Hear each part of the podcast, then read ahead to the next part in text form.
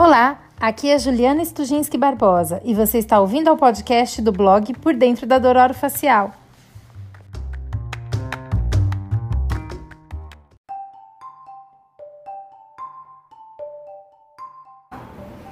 Oi pessoal, sou o Dr. Marcos Campos, especialista em ortodontia. Oi gente, eu sou a doutora Daniela Ferreira, especialista em ortodontia. E hoje nós estamos aqui com a professora doutora Juliana Stujinski Barbosa, que gentilmente está, nos recebendo na casa dela.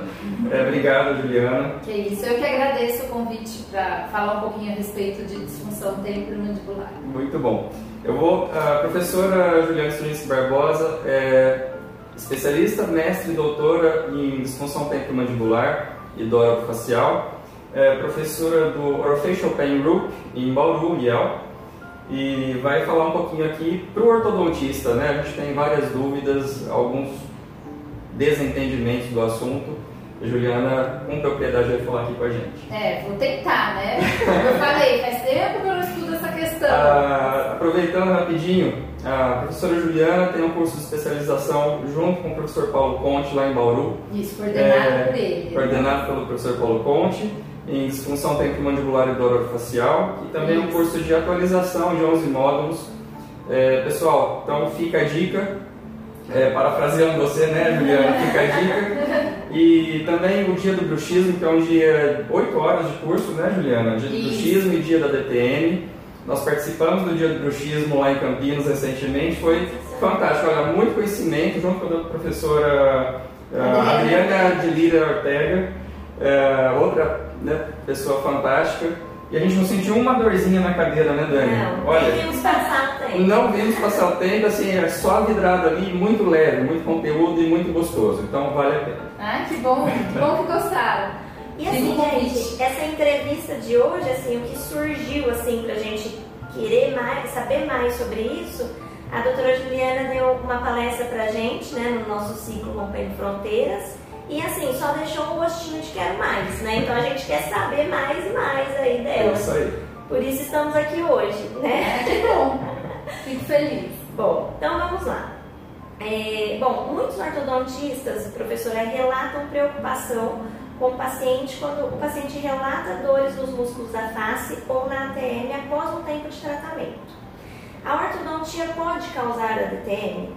Ou até mesmo tratá-la quando o paciente já chega com dores? Olha, então, é, primeiro a gente tem que pontuar algumas coisas. Vocês colocaram na pergunta uh, que os sinais e sintomas de disfunção temporomandibular apareceram durante o tratamento, é isso, né? Então, o que mostra, eu vou. É, é, muito fácil eu falar em torno da minha experiência profissional, não, na minha clínica, mas eu não gosto muito desse discurso, né? É, se a gente falar, mas a minha clínica é assim, eu vou te falar, a minha é assado, e a gente vai ficar aqui numa discussão sem fim. Então, tudo que eu falar hoje, uh, eu vou me basear no que está na literatura, tá bom? Que eu acho que existem pessoas estudando isso há décadas e que no, e tem vários estudos. Eu brinco que o TCC, porque o pessoal quando faz especialização em ortodontia tem que fazer um TCC, né? E eu recebo e-mails todo mês, assim, Estou fazendo um, um, TCC em ortodontia, é sobre ortodontia e DTM, me manda, me manda artigos, aí eu já tenho até uma pastinha pronta, que aliás está meio desatualizada, precisando atualizar. E é um assunto muito estudado, sabe? E o que, que se, se, encontra na literatura? Se encontra que a ortodontia é neutra em relação à, à, à DTM, a disfunção temporomandibular é neutra, não conseguem se achar associações de causalidade. Então, assim, nem a ortodontia causando uma disfunção temporomandibular, nem uma disfunção temporomandibular sendo tratada ou curada, bem entre aspas, né, por uma ortodontia. Tá? Isso é o que mostra a literatura. Tem que tomar muito cuidado com isso. Então, eu acho assim, o ortodontista, quando ele vai avaliar o paciente, ele tem que, tem que chamar atenção aos sinais e sintomas de disfunção, tem que aprender pelo menos o básico. Então, existem vários cursos, como a, palestra que a gente fez, existem cursos maiores para que o ortodontista aprenda o básico da DTM, para que ele informe seu paciente. Então, por exemplo, se você tem ali um paciente que já tem um deslocamento de disco com redução antes, ou pelo menos um sinal de um ruído articular, avise, olha, vai iniciar a ortodontia, a ortodontia não trata, a ortodontia não vai agravar isso daqui. Você tem que avisar. Agora, claro que a gente tem que levar em consideração algumas coisas. A, a mecânica ortodôntica, cada dia, ela coloca o paciente numa posição oclusal, não é? Então, com várias interferências. Que é até engraçado, porque aí é a outra pergunta que, que talvez vocês vão fazer para mim das interferências oclusais, né? O ortodontista faz interferência todo mês né? E eu não vejo assim a clínica de ortodontia lotada de pacientes com disfunção temporomandibular por culpa dessas interferências, não é? Sim. Bem, então esse é um ponto que tem que chamar atenção. Agora, a articulação, existe um professor chamado Charles Green, que é um americano, tem um livro fantástico de disfunção temporomandibular, eu gosto muito dele, e ele tem um artigo que mostra, são tem duas partes até, a capacidade adaptativa que a articulação temporomandibular tem frente às interferências oclusais. Ela vai se adaptando à articulação. Agora, se num determinado paciente X, vamos pensar um paciente ali da clínica, é, ele, é, essa interferência oclusal ela romper a capacidade adaptativa do paciente, pode ser que tenha consequências. Uhum. Isso depende da idade, isso depende da conformidade da articulação, depende de muitos outros fatores, depende de gênero, depende de é, problemas sistêmicos. Vai saber se ela, se ela tem uma artrite reumatoide. Né? Depende de muitos fatores. Ah, não é só uma coisa ou outra, você tem uma série de outros fatores ao redor. Isso não foi estudado ainda. E uma outra questão é se essa interferência oclusal gerada por uma ortodontia, né, ela for associada a um paciente que tem sobrecarga. Por quê? Qual tipo de sobrecarga que ele pode ter? Os hábitos parafuncionais. E aí eu chamo a atenção tanto do bruxismo quanto da onicofagia, o roer de unhas. Roer unhas é um veneno praticamente, ninguém fala muito sobre isso, né? Então você tem um paciente com, lá na mecânica, não é a ortodontia em si, mas talvez é o que tem ao redor desse paciente, né?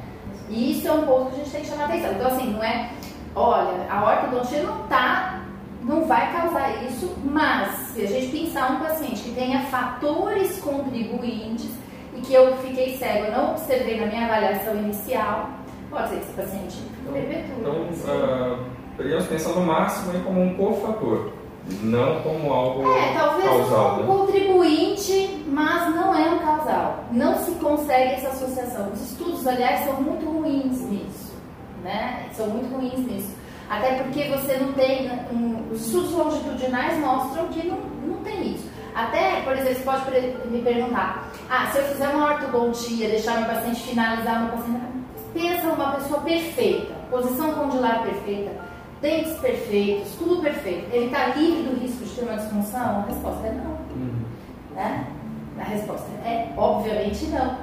Então, assim, não é preventivo também. E a gente pode pensar, você falou tratamento ou, ou, ou tratamento ou causador ou preventivo? Tem preventivo. E nem preventivo é. Né? Nenhuma das três espécies. E a gente tem uma, uma dificuldade muito grande, sabe, gente? Que é o seguinte as pessoas falam DTM para mim, eu escuto DTM e penso em dor de barriga. Se eu falar para você, você está com dor de barriga. E aí, dor de barriga, de onde vem? É articular? É muscular? Se é articular, qual tipo é? Se é muscular, qual tipo é? Uhum. Então, para mim, soa meio. Então, a ortodontia e DTM. Qual ortodontia? Qual posição? Qual mecânica? Qual má oclusão? Qual DTM? Entendeu? Então, é uma combinação, né? De Muitos fatores. É? vamos, te, vamos, tentar aprender um pouquinho hoje, né? Se é que é possível, que é muito extenso o assunto. Professora, é, então o que, que é uma DTM e bruxismo? Você poderia, já aproveitando o gancho, falar para a gente também qual a diferença? Então, primeira coisa, bruxismo não é disfunção temporomandibular, né? Porque é uma confusão, o paciente se confunde, ele fala assim, oi, eu vim aqui porque eu tenho bruxismo, tenho muita dor, estava, eu falo, bem, isso aí é, são sinais e sintomas de DTI. E da mesma forma, as pessoas, os dentistas confundem também. Às vezes você está num curso de bruxismo, a gente fala, bruxismo não é DTM, fala, fala sobre bruxismo. Na hora que abre para perguntas, a pessoa levanta a mão e fala, ah, tem paciente no meu consultório, está com estalo, imitação de abertura, a gente fala, puxa, mas isso é DTM, tá? Então, o que é DTM? Disfunção temporomandibular. Disfunção é algo que trabalha a função. Né? No sistema estomatognático, na região da articulação temporomandibular, e dos músculos da mastigação. Então é um problema ou na articulação ou nos músculos, ou pode, o paciente pode ter as duas coisas. Isso é disfunção temporomandibular. Depois, o que, que é bruxismo? Bruxismo é uma atividade dos músculos da mastigação. Tá? Essa atividade ela não tem é, uma função né, mastigatória, por exemplo, não é para mastigar ela é uma atividade que é dividida em dois ciclos circadianos, tanto durante o sono como na vigília, acordado. Durante o sono, ela pode ser fásica, né, nesse movimento, que se encostar os dentes vai ser o movimento ranger, ou tônica, que se mantém na mesma posição. Se encostar os dentes, vai ser um apertamento de dentes. Por que se? Porque só em um terço dos eventos durante o sono é que se encosta os dentes. Esse é o bruxismo do sono. A gente conhece muito bem o bruxismo do sono, né? É, é o mais estudado. Mas a gente fala muito hoje a respeito do bruxismo na vigília. O que é o bruxismo na vigília? É essa atividade, que não é uma atividade para função. Então ela é, acaba sendo um hábito para funcional. Então como que é essa função? É de apertar os dentes, encostar os dentes e você pode encostar os dentes tônico ou fásico, né? Encostar e fazer uma mexida, que é aquele paciente que salta uma masseter. Você tem também o bracing, que é quando o paciente contrai os músculos, a pessoa contrai os músculos sem encostar os dentes. É super comum odontologia, né? Ali, tortando arame. Sim. É? é o bracing. E depois você tem o trussing, que é quando você mantém a mandíbula numa mesma posição. Isso é bruxismo. Só que você pode ter bruxismo, não é? Você pode ser uma pessoa um bruxista na vigília e ao mesmo tempo você não apresentar nenhum sinal ou sintoma de disfunção temporomandibular. E vice-versa. Uhum. Você pode apresentar disfunção temporomandibular e não apresentar bruxismo. Da mesma forma, você pode ter as duas coisas. Hoje a gente sabe que o bruxismo do sono perdeu um pouco de força com os estudos com polissonografia, essa etiologia para DPM, já o bruxismo na vigília vem ganhando força. Então a gente está começando a observar melhor o bruxismo na vigília dos pacientes. Então isso é o que é bruxismo e o que é DTM. Tá? Certo. Muito bom. Bom, agora falando uma outra questão aí. Sobre, é, a sobremordida profunda é uma maloclusão muito frequente no, no, no nosso consultório pacientes que apresentam essa maloclusão costumam relatar dor ou cansaço nos maxilares. Essa sobremordida estaria relacionada a uma DTM? Você diz a, a sobremordida profunda. Sobremordida profunda. Então, e você colocou na frase uma, uma questão interessante. Você colocou alguns pacientes. Sim. Né? Não são todos. Não são todos. São todos? Não. Não, são, são. Então, quando a gente observa isso, primeira coisa, quem são esses pacientes? É fácil eu devolvo essa pergunta para vocês. Sim. Quem é a pessoa? Né? Sim. Então, vamos tentar analisar não só a maloclusão e a DTM, essa relação, que se a gente for analisar essa relação, a gente não vai encontrar causalidade na literatura. Mas se a gente abrir o leque né, e observar quem é essa pessoa, a gente pode tentar observar então alguns aspectos. Por exemplo, qual é o aspecto psicossocial dessa pessoa? Ela tem algum problema de ansiedade? Ela tem algum problema em estresse? Ela tem algum, ela, qual é o padrão de catastrofização que ela apresenta? Ela é muito ou pouca catastrófica? Ela tem um aspecto ruminante, desesperança, magnificação. Quem é essa pessoa do aspecto psicossocial? A gente sabe?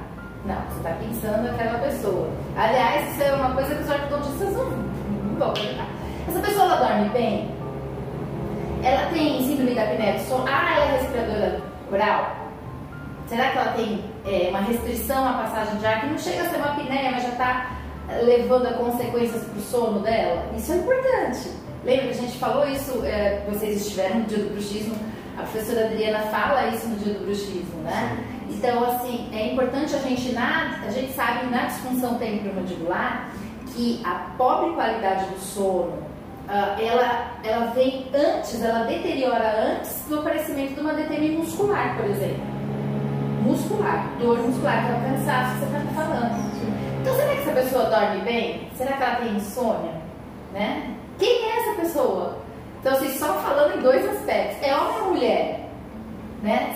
Porque se for mulher, infelizmente, se for mulher, já tem ali. Como é que é são os genes dela? Será que ela tem um, um alelo do gene coach que, que é uma das coisas que favorece o aparecimento de dor? Como é que ela processa a dor? Como é que está o núcleo accumbens dela?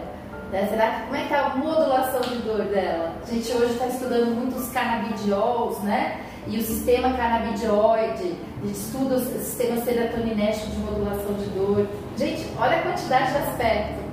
Então não dá para falar para eu responder isso para você. Eu, eu, vou te responder assim, ó, sei lá. Chama essa pessoa aí. Vamos fazer uma avaliação. Vamos geral. avaliar, fazer uma avaliação geral. Agora. Faz exercício físico também, não faz? É, olha aí. Você lembrou de outro aspecto, eu estava esquecendo. Tem muitos aspectos envolvidos. Agora, se a gente for pensar, eu acho, eh, pontuando nessa questão, que tem uma tentação muito grande ao longo dos anos, é, é uma tentação, a disfunção temporomandibular ela caiu na odontologia. Vamos supor que ela tivesse caído na medicina, hum. né? Eu acho que aí, se ela estivesse da área da medicina, talvez a abordagem sobre ela seria diferente. Como ela está na odontologia e o dentista, teoricamente, ele mexe primariamente com dentes, é uma tentação muito grande só olhar no prisma dessa maloclusão. Agora, vamos ao lado mecânico. Então vamos supor que ela tem essa ela sobremordida profunda.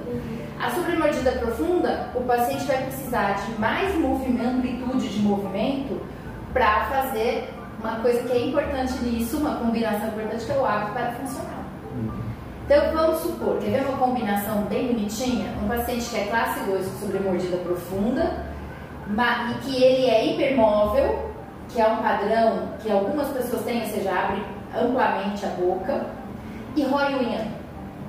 O hipermóvel ele tem um ligamento reto discal com mais elastano. Então o que acontece? Você tem mais elasticidade.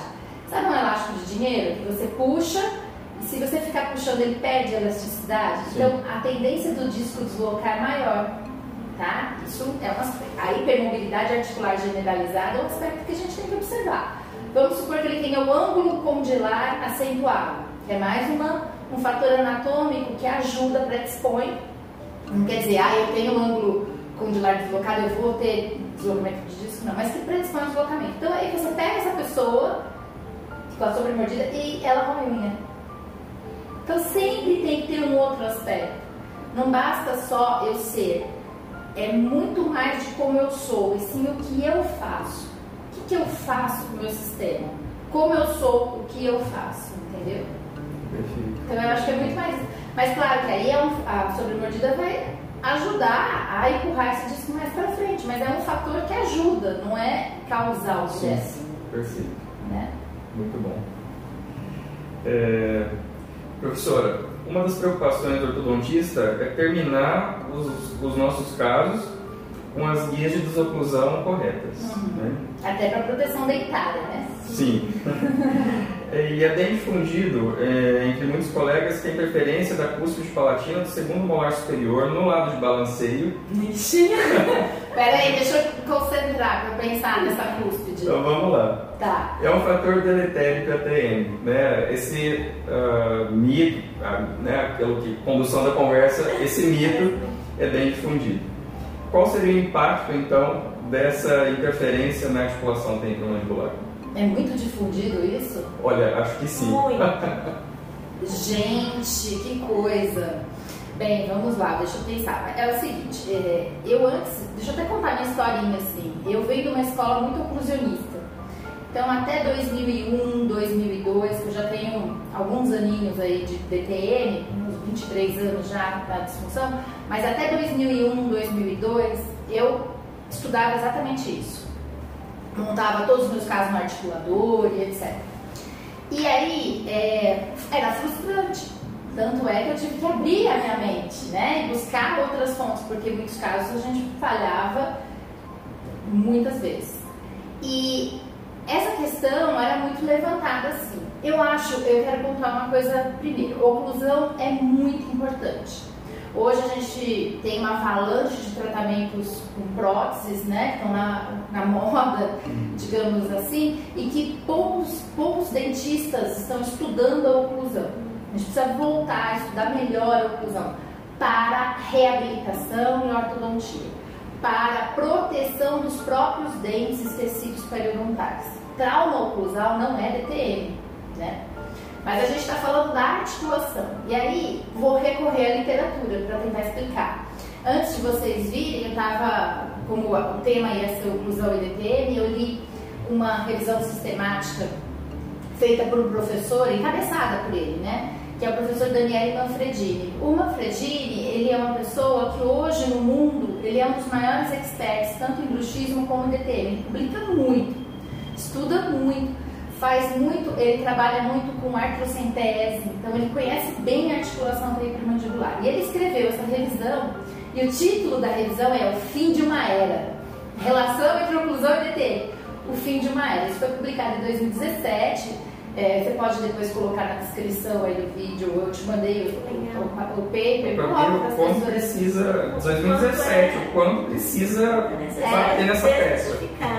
É, até a gente hoje, porque pra gente não é muito interessante ficar ali, né, remoendo.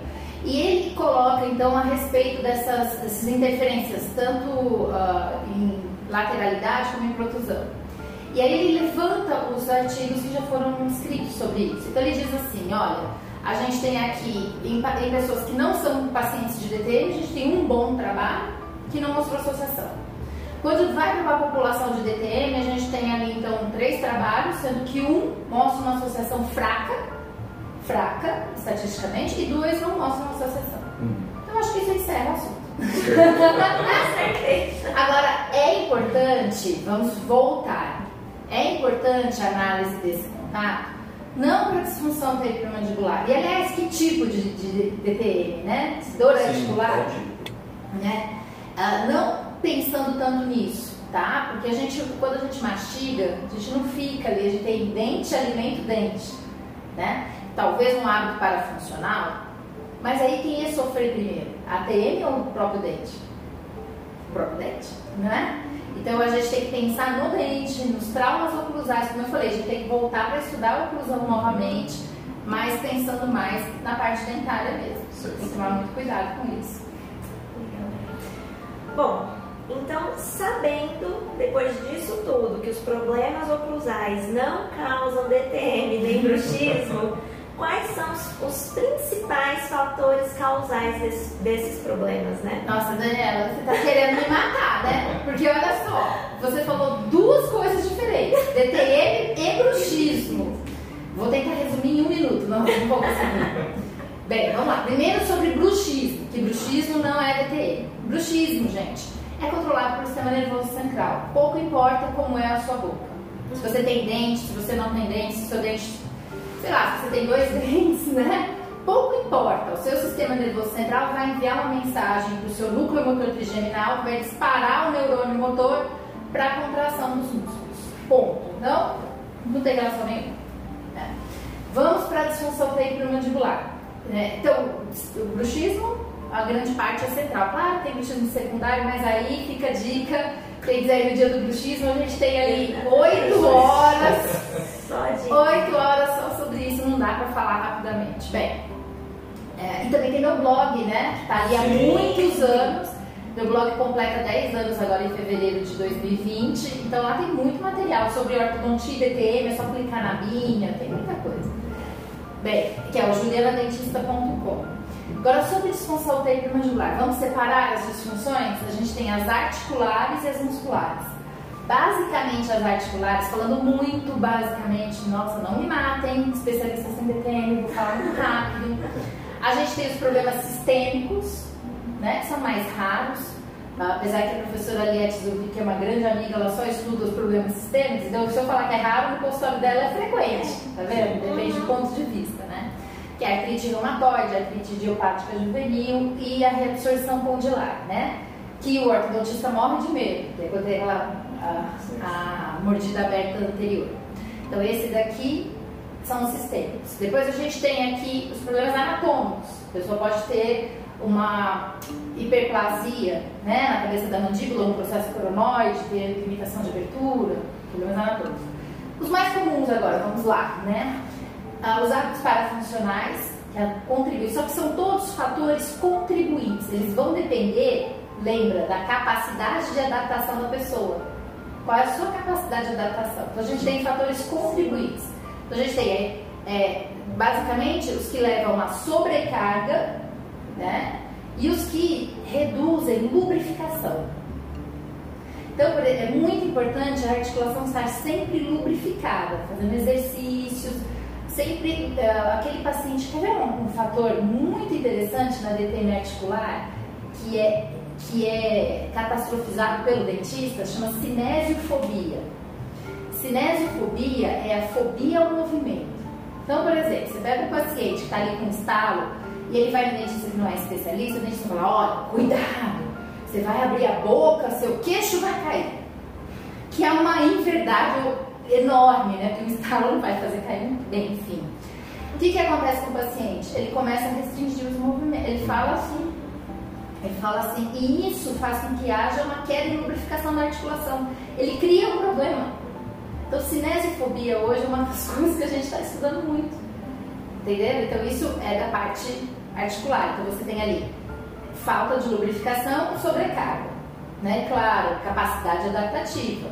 Né? E tem crescido isso em função do desconhecimento do colega, então, basicamente? Muitas vezes, eu tenho até uma postagem no meu blog que eu fiz, num momento de raiva, uma paciente que, que a gente não conhece, é, a gente não conhece as pessoas. Você não pode falar uma, uma, coisa dessa, você não sabe como é o estado psicológico da pessoa. Essa paciente era uma paciente psiquiátrica e que isso gerou um problema de tal tamanho que ela, nossa, é ela teve que ir ao psiquiatra para poder controlar todo esse problema de cinesiofobia e aí ela tinha dor articular e virou carnaval. Então a gente tem que tomar muito cuidado com o comando que a gente passa para o paciente, né? Porque a sua, o que você fala para o paciente reverbera dentro dele. Então a gente tem que ter certeza absoluta do que eu vou falar, o que eu estou falando, eu tenho que ter certeza absoluta.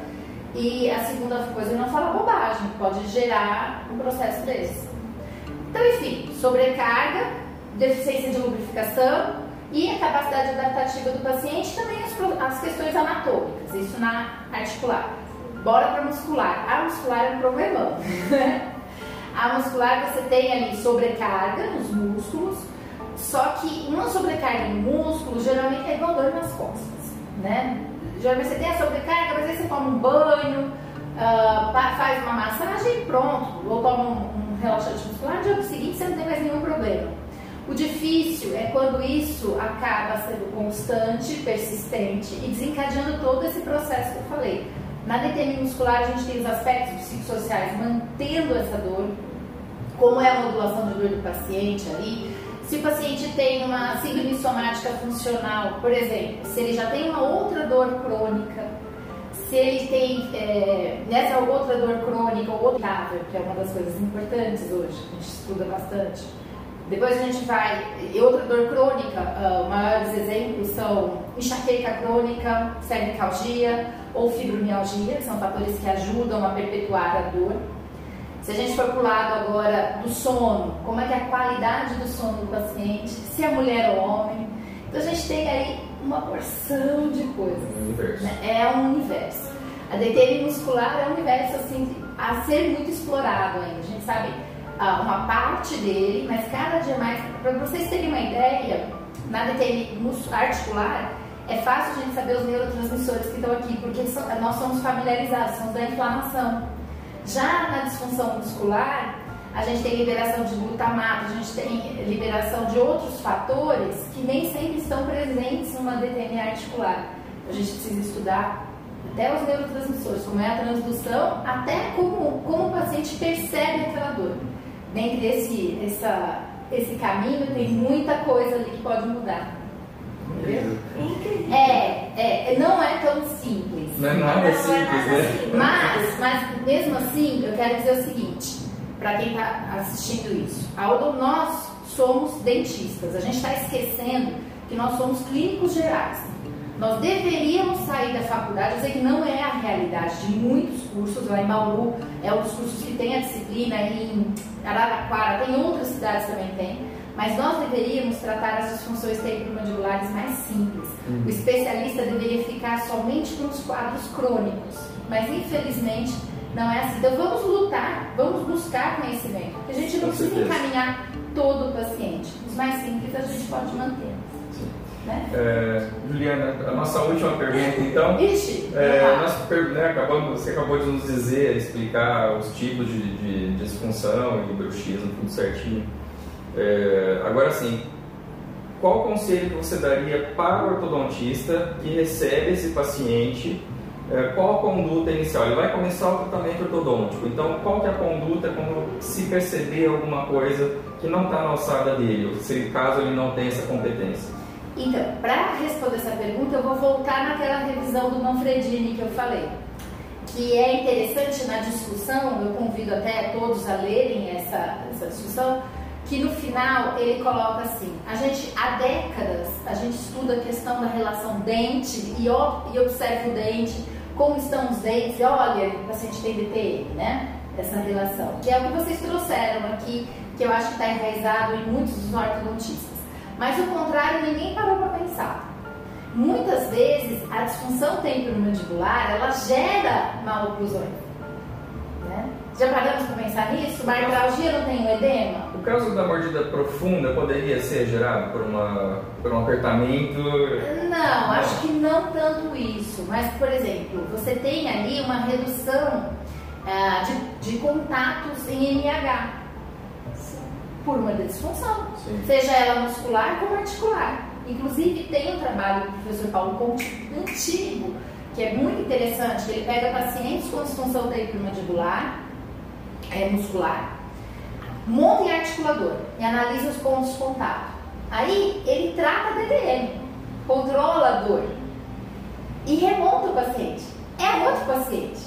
Então, eu já coloco uma dúvida aqui. Se a dor modifica a oclusão, ou se uma disfunção temporomandibular modifica uma oclusão, como eu acabei de falar, por que, que se avalia a oclusão no paciente com dor? Não faz o menor sentido. Ou se você tiver com uma dor no joelho, eu vou avaliar a sua postura. Você é a mesma pessoa com uma dor no joelho ou sem a dor no joelho? Com uma dor lombar ou sem a dor lombar? Não. Não, você não vai avaliar a postura desse paciente com uma dor lombar, concorda? Não é você. Você vai tratar a dor lombar e aí você vai avaliar. Agora, eu acho estranho montar um paciente no articulador e o paciente está com dor. Não é a pessoa.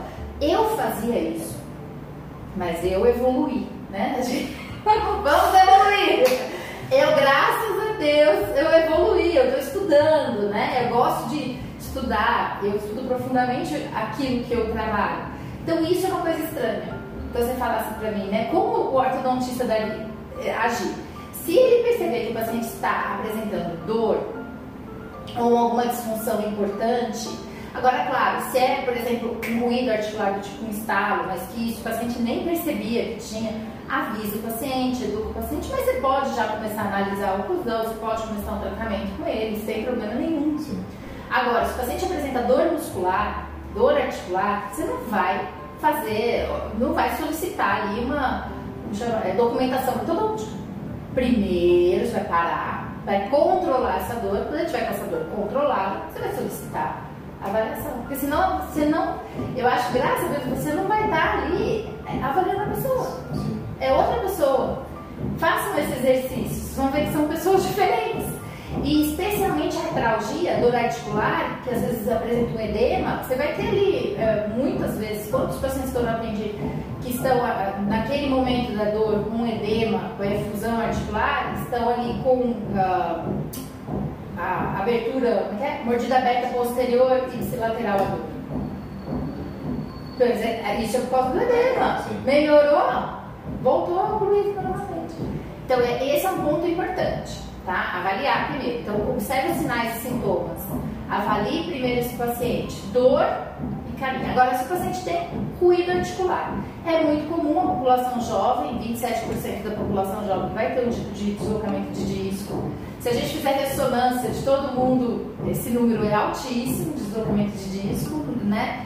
E aí o que você vai fazer? Você vai avaliar isso também. Isso aí está gerando o que para o paciente? Né? É um problema? Não é um problema?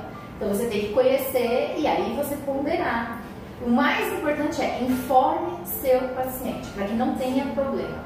E nunca diga para o seu paciente o seguinte: eu vou colocar esse aparelho para tratar a sua dor. Eu vou dar um exemplo. Eu atendi essa semana uma moça, ela está com aparelho há 5 anos, e aí eu conversando com ela, ela tem uma dor ocular, bem nessa região aqui, ó. Bem, resumo, a dor dela é uma enxaqueca, uma migrânia sem aura. Que é engraçado, os dentistas acham que conhece cefaleia, não conhece, né? E aí eu falei, ah, você tá fazendo. Não, mas peraí, eu coloquei o aparelho para tratar a dor. Meus dentes eram certinhos, segundo a paciente. Eu procurei porque me falaram que o seu. E, e o ortodontista falou para ela: nós vamos tratar a sua dor com aparelho. Faz 5 anos que eu com aparelho. Faz 15 anos que ela tem essa dor. E a dor continua vindo nas crises da migrânia que duram 72 anos. Quem está encrencado nessa história? Não sou eu. Com certeza. Tá? Então, então isso é muito importante. Obrigado. Você alertar esse é, porque isso é né, a gente precisa cada vez mais né, de conhecimento, né? de refinamento. Né? É, isso aí. Eu acho que é importante para o ortodontista saber pelo menos o mínimo de disfunção temporomandibular. E lembra que DTM é dor de barriga. Vá aprender quais são os tipos, quais são os critérios de diagnóstico para cada tipo tudo bem, não vou tratar no meu consultório, mas eu já tenho uma ideia para encaminhar o meu paciente, se for necessário. Também a gente lembrando que. E também ficar mais, trabalhar mais relaxado, Sim, né? Sim, trabalhar mais ficar relaxado. Ficar com fantasma ali na cabeça e. Exatamente. E tem do DTM, porque, tem, tem porque não está dormindo direito, né, Juliana? Tem fator também, assim, é importante o ortodontista conhecer pelo menos o básico disso, porque existem muitos pacientes que procuram o ortodontista, porque uhum. já tem também isso enraizado, que o aparelho Sim. vai tratar. O médico encaminha, o orto, encaminha ao ortodontista é. paciente com dor no ouvido, né? É isso mesmo. Você tem toda a razão. Para a população mesmo. Agora, eu vou falar uma coisa para vocês. Existem no Brasil hoje quase 27 mil ortodontistas. É, e a questão da reserva de mercado é muito grande. O ortodontista tem medo de perder o paciente, de perder o cliente. Você não vai perder o cliente falando a verdade, ele vai voltar para você. Não faz isso. Né? Porque você pode perder o paciente na hora que ele travar, como eu tenho aquele caso que eu mostro, né? O paciente procurou com estalo e evoluiu para o deslocamento de disco sem redução. E quem dançou foi a ortodontista. Tomem cuidado. Né? Perfeito. Excelente. É? É, é isso? isso? Muito obrigada, professora. Muito obrigada a você disponibilizar falar sobre isso. Abrir aqui a, as portas da sua casa, disponibilizar o seu tempo, né? E sigam a professora Juliana, que assim, é só conteúdo bom, tem podcast, né? Tem, tem podcast. Tudo no Juliana tem Já ouvi todos, viu, pessoal? Inclusive, ouvindo pro trabalho, indo e voltando, ouvindo a Juliana. Inclusive, esse áudio eu vou tentar transformar no podcast. Legal. tá bom? Professora, obrigada. Muito obrigada, professora. Obrigada, professora. Gente, sigam o nosso canal e sigam também o nosso Instagram, que é rompendofronteiras.org. É isso aí, pessoal. Eu não vou falar Sigam a Juliana também. sininho. Isso, é? também. Clica no sininho, assina no canal. Vocês não falam isso, gente? A gente tá começando agora, tá pessoal. Calma. Mas vai ter isso aí caminho. Depois vira um bordão daqui a pouco. Então tá bom. Obrigado. Obrigada, obrigada. Até mais, pessoal. Tchau, gente. Gente, vocês têm que fazer o seguinte agora. Um, vocês ouviram o barulho? Sim. A sua, a sua